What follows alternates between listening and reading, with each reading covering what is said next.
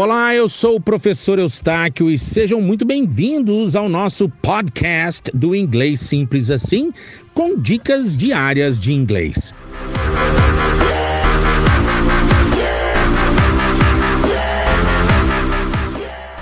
E os verbos modais são esses seis: can, may, might, must, could e o should. São esses são seis verbos modais. E por que, que eles são muito simples da gente entender?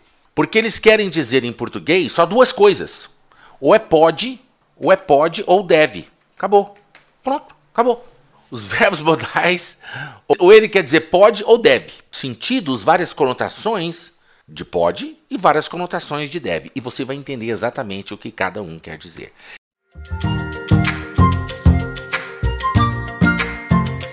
Eu coloquei can, may, might junto, porque os três quer dizer pode, e o must quer dizer deve. Acabou. Então, can, may, might é pode. E must é deve.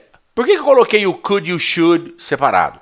Porque o could é o condicional do can e o should é o condicional do must. O que, que é o condicional? É o iria, certo? E I can go, eu posso ir, certo? I may go, I may, se eu trocar o can por may, também eu posso ir. Eu vou explicar a conotação de posso, que é com may. Se eu disser I might go, eu posso ir, mas é um posso com menos probabilidade. Se eu digo I must go, se eu digo I must go é eu devo ir. E se eu digo I, I, I, I should go, eu deveria ir. E I could go, eu poderia ir. Olha que simples.